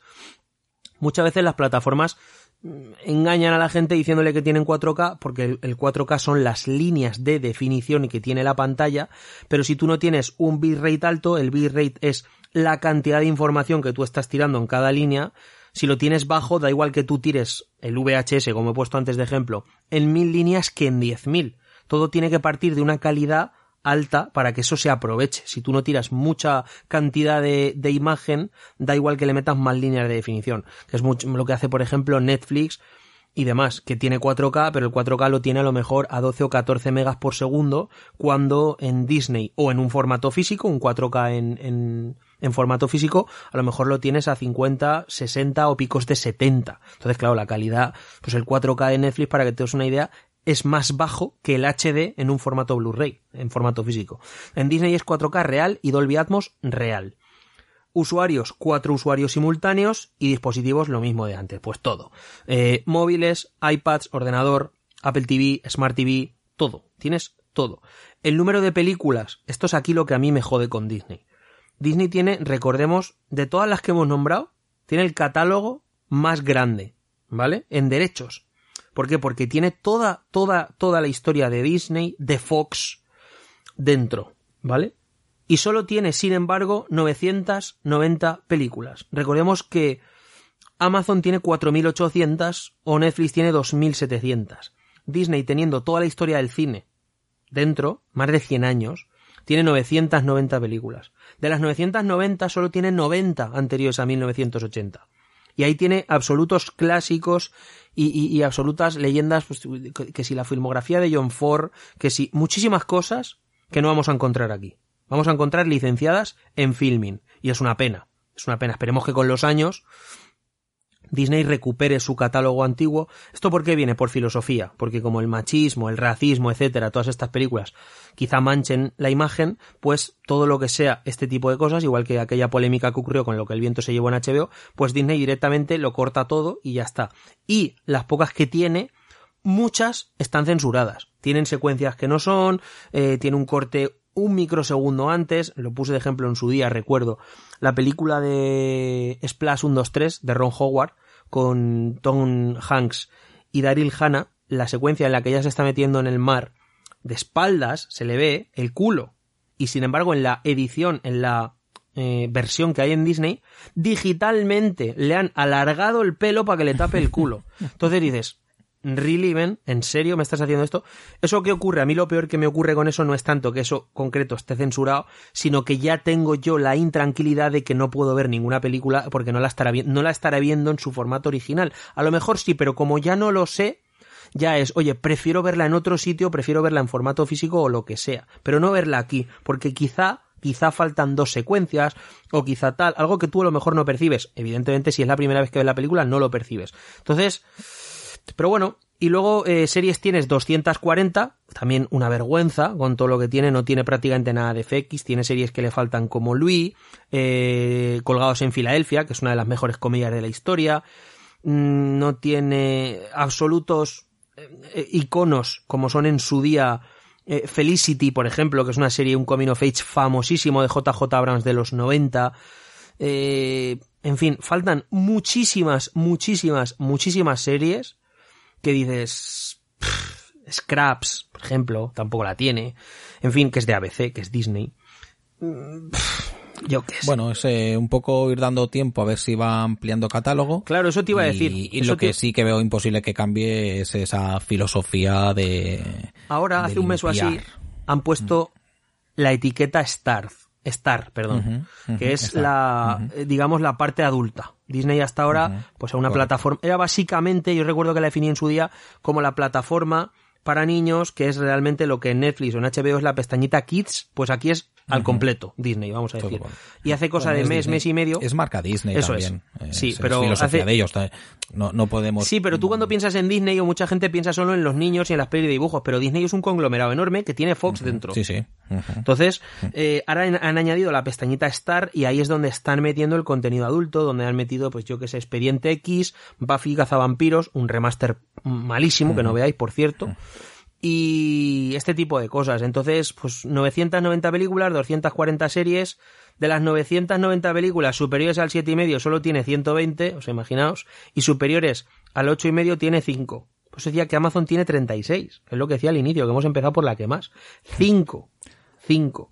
Y luego películas, pues prácticamente todo posterior. O sea, eh, Disney tiene 990 pelis en su catálogo y 700 son posteriores a 2010. Entonces dices, pues eso, no. Bueno. En fin, es Disney, que debería ser catálogo clásico, pues no lo es. Faltan cortos de Mickey, en fin, todo lo, realmente lo interesante que haría de Disney una biblioteca histórica brutal es lo que no hay. O sea, se ha convertido básicamente en una plataforma genérica teniendo, la, teniendo eh, las posibilidades de no serlo. Eso es lo triste de todo. De momento no sé si a nivel de números eh, cambiará la cosa o les mejorará, pero fíjate que en, en, un, en un año más o menos se ha colocado prácticamente como segunda tercera plataforma clásica. ¿eh? De, mm. Si contamos a Movistar eh, con todo el plus que tiene Movistar, eh, podríamos decir que, que, es la tercera, ¿eh? pero está con, con más de un millón doscientos mil suscriptores. Eh, con lo cual solo le aventaja esos 4 millones de, de Movistar y, y 4 millones y pico también de, de Netflix. Mm. Eh, una cosa muy rápida, antes de pasar a la siguiente plataforma, porque yo me lo había apuntado aquí y sí que me gustaría, no voy a dar toda la información que quería porque no queremos alargarnos, pero sí que tiene una cosa que a mí me ha parecido curiosa, no la he utilizado, eh, no sé si Samuel sí, que se llama Group Watch, Group Watch, que es como una pestañita en la que tú puedes crear una especie de sesión de esa película que tú quieres ver mm. eh, y crear una sesión para que gente que está en su casa familiares o amigos tuyos que compartes en, no, no que compartas la cuenta, sino que tengan otra cuenta. Yo sé, por ejemplo, que Samuel tiene la cuenta de Disney Mm. y yo también, y queremos ver la película a la vez y la queremos comentar, pues creo una especie de sesión, los dos nos conectamos a la sesión para ver la película a la vez, que incluso Samuel la puede estar en- viendo en inglés y yo la puedo escoger verla en castellano, por decir algo, Mm. eh, y podemos ir comentándola a través de la aplicación del móvil. Es decir, podemos ver Disney, eh, la película en, en nuestras televisiones e ir comentando. Lo cual, bueno, no, no, No, sé si es es, un muy práctico, watch. se va a utilizar mucho. Es, pero real, es real, porque mucha Sí. gente podría decir,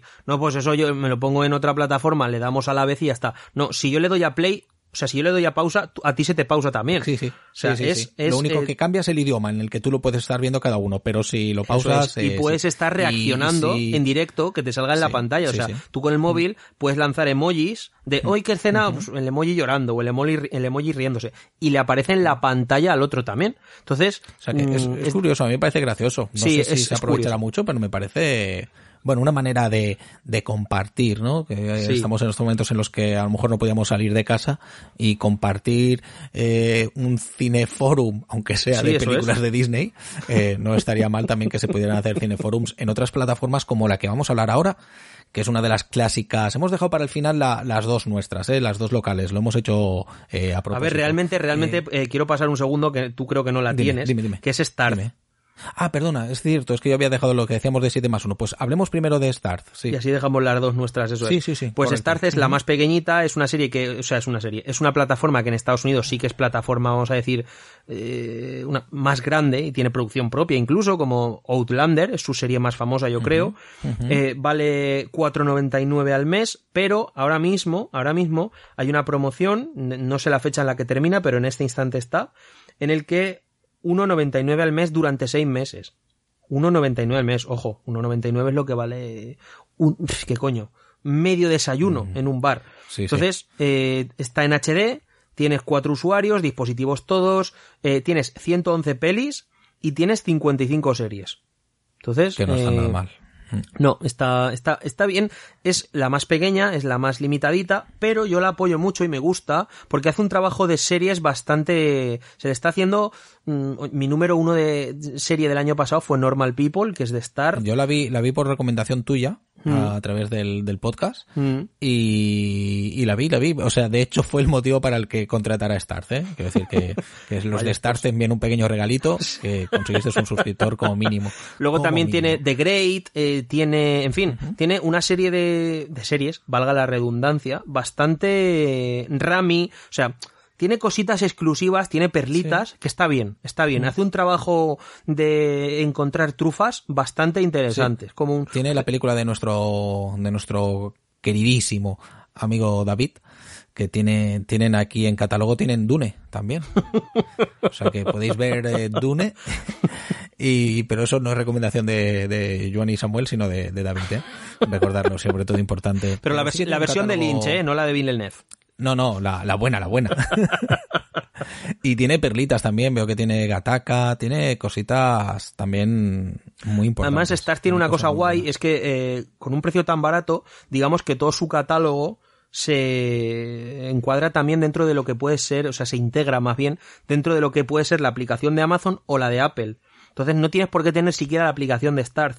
Tú lo tienes contratado y si lo tienes con el mismo mail que en Apple o que en Amazon, te aparece directamente su contenido en esas aplicaciones. Entonces ahora, por ejemplo, a 1.99 eh, pues oye, o poner los 7 días de, o no sé si son, o 14 De días prueba. de, de prueba, etcétera.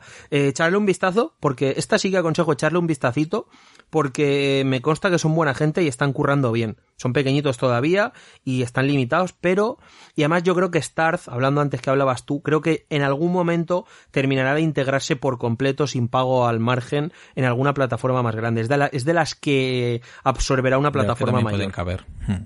Bueno, como de hecho es lo que tú decías, que ya está incluido en, en esos, eh, dentro de esas plataformas también como, como la de Amazon Prime, que es donde yo la tengo, por ejemplo, Hmm. pues tampoco sería de extrañar que cualquier día se, se absorbiera de otra manera. Eso es. Eh, pues lo dicho de, de Starz, y ahora sí damos paso a, a nuestras plataformas como, como Filming. Una plataforma eh, nacional, con lo cual hay siempre que, que destacar. Una plataforma que llegó, es de las antiguas, eh, llegó en el 2008, es decir, que no es que apueste por el cine a partir de la llegada de, de, los Netflix y demás, sino que en España la tenemos desde 2008. Quizás, a mi entender, es de las que mejor funcionan casi como videoclub, porque antes que, antes que nos diga Samuel precios, eh, no sé si él también tenía pensado comentarlo y le estoy pisando una parte, pero que incluso tú puedes comprar películas fuera de la, de la suscripción. Mm, luego, luego os lo comentamos. Eh, la plataforma con más número también de catálogo de, de películas eh, y a nivel de precios Samuel creo que bastante competitivos porque creo que estaba creo que pago 7.99 creo que es exactamente. Sí a ver a nivel Sí, de ¿verdad? precios aquí es un poco un toton revolutum lo que voy a hacer porque hay bastantes posibilidades. Primero está la opción mm, básica en la que te entra todo lo que hay en catálogo, pero también hay una opción en la que a ti te dan tickets, por decirlo de alguna manera, que puedes canjear por novedades que no entran en los catálogo. vales no que le llaman ellos Es lo que Los tú vales. decías, eso es. El- en el mensual tenemos 7.99 el básico y 14.99 donde puedes ver hasta tres estrenos. Tres estrenos de verdad, ¿eh? No estamos hablando... No, te metemos como estreno algo de 2016. No. Pues una película que en ese momento va a salir a la venta o va a salir en alquiler o... En fin. Real. Películas que tienen medio año o una cosa así. O luego está el plan anual. El plan anual son 84 euros, el básico, y 120 el mm, que entra con 25 tickets, 25 novedades, o sea, mm, básicamente dos novedades al mes. Y además de esto, también eh, hay una cosa que hace que es en noviembre, hace un Black Friday, que se queda, que es lo que yo tengo, en, eh, yo tengo el de 120 para tener novedades también, a mitad de precio, son 60 euros. Y con 60 euros, eh, ya ves tú, es que son 5 euros al mes, y tienes, ahora diremos en la cantidad de películas que hay, y además con dos novedades todos los meses. Dos novedades todos los meses, pelis nuevas. Entonces es muy interesante, es una peli es una plataforma evidentemente para gente cinéfila. Esto no es para gente de series, no, no, es para gente que ve ve las películas con monóculo además a poder ser. Calidad HD y el número de usuarios son dos plataformas, o sea, dispositivos, perdón, todos como las anteriores, pero además han actualizado mucho las apps en los últimos meses, se ha modernizado mucho Filming. Está ahora, yo utilizo la del Apple TV y está muy, muy, muy bien. El número de películas tiene 7800, 7800, eh, para que os hagáis una idea, por ponerlo, decirlo, por ejemplo, HBO tenía 950, Disney 990, Netflix 2700, Star 110, Apple 20, Amazon, que es la que más tiene después con mucha diferencia, tiene 3000 películas menos, 4800, y en series tenemos 260, son muy poquitas en comparación a las grandes, pero por ejemplo tiene más que Disney, por ejemplo. Y luego de las 7800 superiores al 5 aprobadas son 6500, superiores al 7 y medio al loro son 1100, 1100, eh, superiores al 7 y medio, eso es muchísimo. Perdón. Eh, y luego superiores al 8 y medio tiene 32 que también son muchas. Son películas básicamente, pues, eh, eso, las grandes películas de la historia del cine. Recordemos que la que más era Amazon con 36, pero el resto, pues, Netflix tenía 20, Starz o Apple ninguna, Disney 5, HBO 9, Filming tiene 32, pero realmente lo interesante aquí es ver el catálogo intermedio, es decir, películas sobre el 7 y medio o el 8, 8, entre el 7 y medio y el 8 y medio tienen 1100 películas, que ahí es donde está realmente lo interesante de la plataforma, lo importante. Y luego vemos aquí también que películas anteriores en cuanto a aquí lo de los lo de los años que comentábamos antes, películas anteriores al año 95, al año 90, o sea, mira, desde el año 2010 hacia atrás tiene 4500, ¿vale?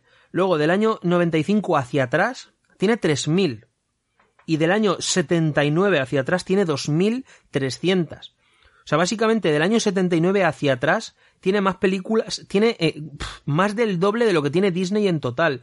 Tiene más de lo que tiene eh, HBO en total y prácticamente las mismas que tiene Netflix en total. O sea, es una plataforma que apuesta muchísimo por el cine clásico y como hemos visto con películas eh, con más de mil películas eh, rondando el 8 de nota en IMDB.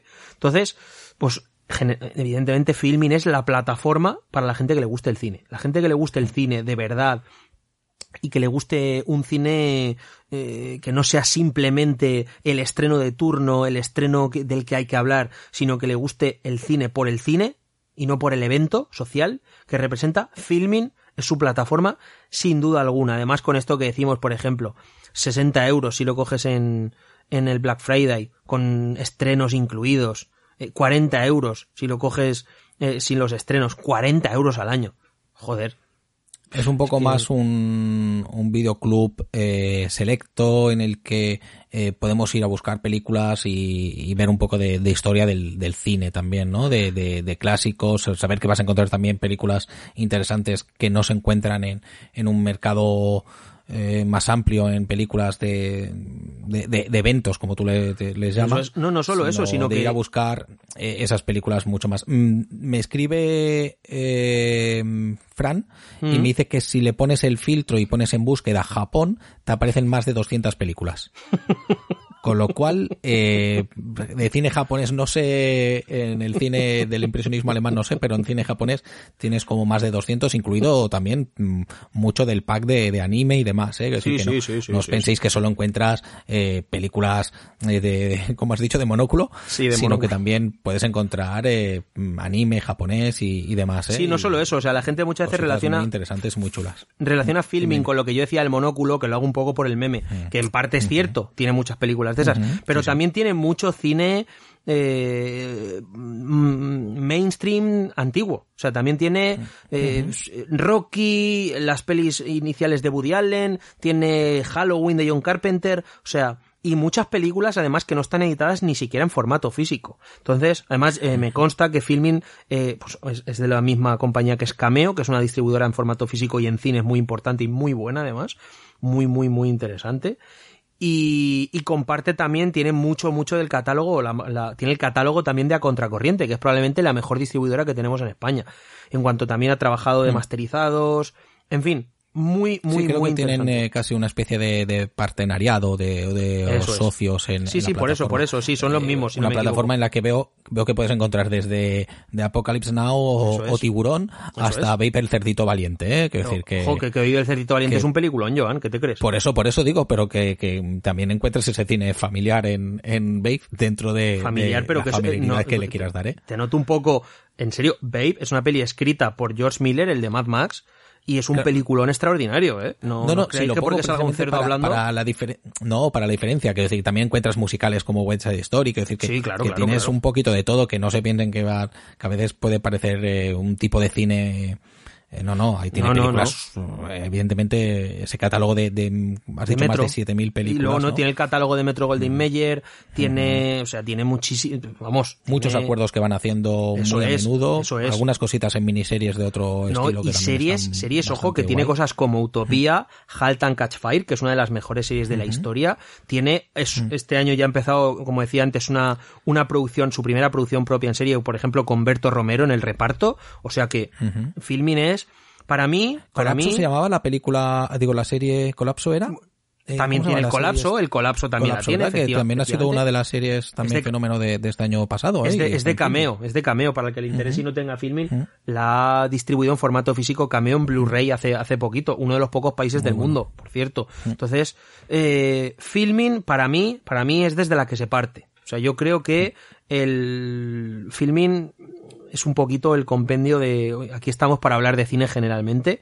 Es lo que hacen bastantes acuerdos también con muchos festivales, les gusta trabajar mucho, hacen acuerdos Tiene su propio festival, el Atlántida Film Fest. El Atlántida Entonces, Film, del cual eh, hemos hecho a veces especiales con, en cinéfilos mm. y, muchos acuerdos también pues con Festival de Sevilla, Huelva, el Seminci de, de, Valladolid. Es decir, que está, es, es un, un, catálogo que, que, cuidan bastante bien el, el cine. La verdad es que es muy recomendable. Sí, sí, sí.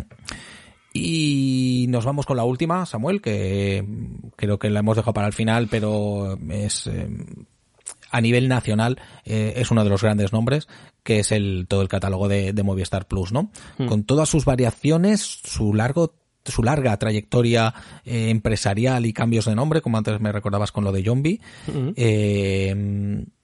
Y que cuida. Hemos hecho a veces, hemos hablado de cuando hacíamos especiales de series, eh, recuerdo que hemos hablado bastante del catálogo de Movistar con, con series como Hierro.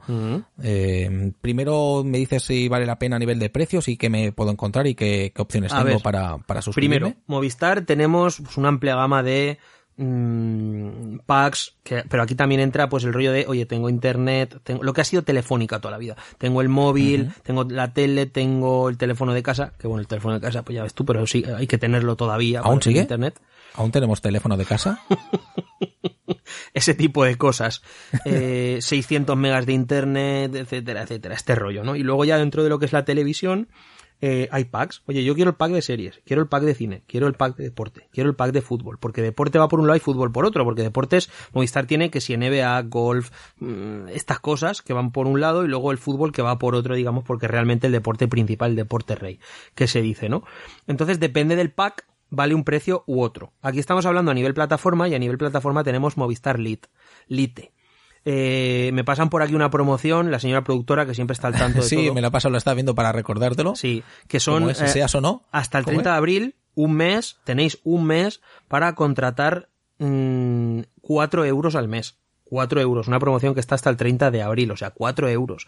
Y tenemos el contenido de series y parte del contenido de cine, además de todo el contenido original de Movistar. En contenido original entra no solo las propias series de producción propia, sino también programas como Leitmotiv o La Resistencia, los documentales de John Sistiaga o los programas de Iñaki Gabilondo, para el que le interese. Eh, más allá Bueno, de este, eso, este momento, ahora que has dicho la resistencia, me ha recordado. Esto es un momento un poco broncano, ¿eh? La promoción, seas o no de Movistar, por 4 euros hasta el 30. Ahora acabamos de hacer una publicidad aquí gratis al gran buque insignia. O sea, sin pagarnos ni un duro. que les hará falta a los hijos de puta, ¿eh? Les hará falta, ¿sabes? A Movistar que le hagan promoción. Madre mía. En fin, pero bueno, estamos aquí para informar, no es promoción, porque al fin estamos hablando también de las otras. Eh, Entonces, el plan ya es en función de lo que cada uno se haga. Lit, si no te lo pones ahora, vale 8 euros al mes, que está muy bien. Y tenemos todo el catálogo de series de Movistar, que es muchísimo, ¿eh? Muchísimo. Ahora lo veremos. Eh, en las calidades tenemos HD, tienes también plataformas prácticamente para todo, aunque hasta hace bien poco no, no había, hasta hace unos meses solo se podía ver a través, digamos, del aparato de toda la vida del deco de, de, de Movistar, Eh, cosa muy, muy curiosa. Entonces, eh, usuarios, cuatro usuarios simultáneos, películas tenemos 1500, 1500 películas, eh, series 340, eh, pero eh, es, lo de Movistar también tiene un poquito lo de lo de HBO o lo de filming, ¿eh? También son en las series hay mucha mucha selección en general, hay muchas grandes series que solo están en Movistar. Em, de las 1500 películas superiores al 5, es decir, aprobadas tenemos 1200 y superiores al 7,5 250, que no está nada mal tampoco. Entonces, eh, y superiores al 8,5 20, que es eh, pues eh, lo mismo que lo mismo que Netflix y por tanto, por tanto, más que HBO, más que Starz, más que Apple, más que Disney. Lo de Disney es que me duele en el alma, ¿eh? pero bueno. Luego, anteriores a 2010 tenemos 600, anteriores al 95 260 y anteriores a 1980 150 películas que es la tercera que más, después de Filmin y de Amazon. Entonces, eh, Movistar, Movistar es una especie de cajón desastre. Tenemos mm, cine, tenemos series, tenemos deportes, tenemos late nights, tenemos programas, tenemos documentales. Es un poquito la plataforma para todo, ¿no? En la casa, en, en las en las casas donde haya pues una persona que le guste el canal cocina, otro que le guste el canal National Geographic, otro que solo vea series y otro que solo vea películas, pues Movistar y aparte siempre el fútbol. Raro es la casa donde haya más de un par de personas que no le guste el fútbol a alguien, eh, lo tienen exclusiva, en gran parte. Entonces es un poquito la plataforma para todos, ¿no? no es, cada una, filming es necesario que haya un cinefilo en casa, Disney es para niños, eh, en fin, un poquito lo que decíamos, ¿no? Entonces Movistar es generalmente la plataforma más estandarizada que hay. Y a esto le sumamos que si tienes el móvil, que si tienes eh, tal, siempre hay promociones, ¿no? Pues el primer año el 50%, ¿no? No sé qué. Movistar es una... eso, la, a tener siempre en cuenta, por supuesto. Bueno, es el, el buque el buque nacional sobre todo, ¿eh? Es- eso es, totalmente, sí, sí, sí, sí. Pues eh, creo que no nos ha quedado nada más que decir de Movistar, un catálogo importante con series eh, que hemos hablado varias veces eh, de ese catálogo de, series importantes que con, cositas joyas muy destacables y, y que suelen acertar bastante. Mm. Así que a tener en cuenta también el cómo se está posicionando, ¿no? Eh, hablabas antes del tema del codificador Mm. eh, y creo que eh, el salir del codificador es lo que le, le ha ayudado a abri- abrirse camino, el, el ver cómo se están moviendo los demás, es decir, pues si yo sigo con mi codificador me estoy limitando Mm. y tengo que copiar un poco este negocio que está abriendo eh, el resto de plataformas, eh, Netflix, HBO y, y compañía, ¿no? Mm, Totalmente. Así que, que ha sabido apro- eh, aprovecharlo. Le ha costado unos cuantos años, porque es cierto que eso mismo lo debería haber aprovechado antes. Sí. Todavía, mm, creo que todavía pueden darle vueltas y aprovecharlo con el tema de deportes. Y Sí. ahí a lo mejor en la presión de Dazón también puede, puede hacer que, No, que de varíe hecho, su mercado. o su de hecho el fútbol solo se puede ver a través de plataforma. O sea, a través, perdón, de decodificador. Por eso digo que, que intentar abrirlo también de otra manera, no sé cómo exactamente, si a través de, de web o a través de, de qué y a otros precios Hombre, o por esto- partido, no sé, ¿no? esto Pero, lo pero hacen- intentar ahí. Esto lo hacen para limitar el rollo de los usuarios, ¿no? Las cuentas compartidas. Si solo se puede ver teniendo un decodificador, eh, lo exclusivo, lo más exclusivo que tienen, eh, te obliga a estar. Y no, no puedes, no, mira, vamos a compartir una cuenta entre cuatro y los cuatro vemos todo. No, no se puede. Pero así como a nivel de cine y series, hablamos al principio que con, con llegada de Netflix y compañía, ¿eh? después que la han ido siguiendo, em, hemos conseguido que en este país luchemos bastante bien contra el tema del pirateo y que prácticamente desaparezca el Top Manta. Eh, con el tema de, mm, de fútbol, por decir uno del, por decir el gran deporte, no sé si eso lo tienen tan solventado a nivel de pirateo, ¿eh? Todavía no han encontrado la fórmula y, y ahí. A ver, el pirateo mm, residual siempre va a estar. ¿eh? Nunca se va a quitar por Pe- completo. Pero no creo que en el cine, eh, digo, perdón, no creo que en el fútbol sea tan residual como, es- como el que está quedando en cine, ¿eh?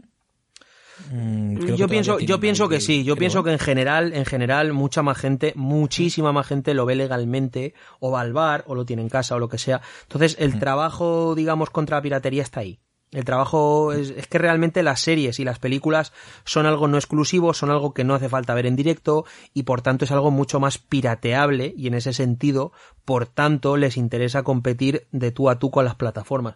Ahora bien, en algo directo, el fútbol no tiene sentido verlo grabado o verlo a los tres días pirata.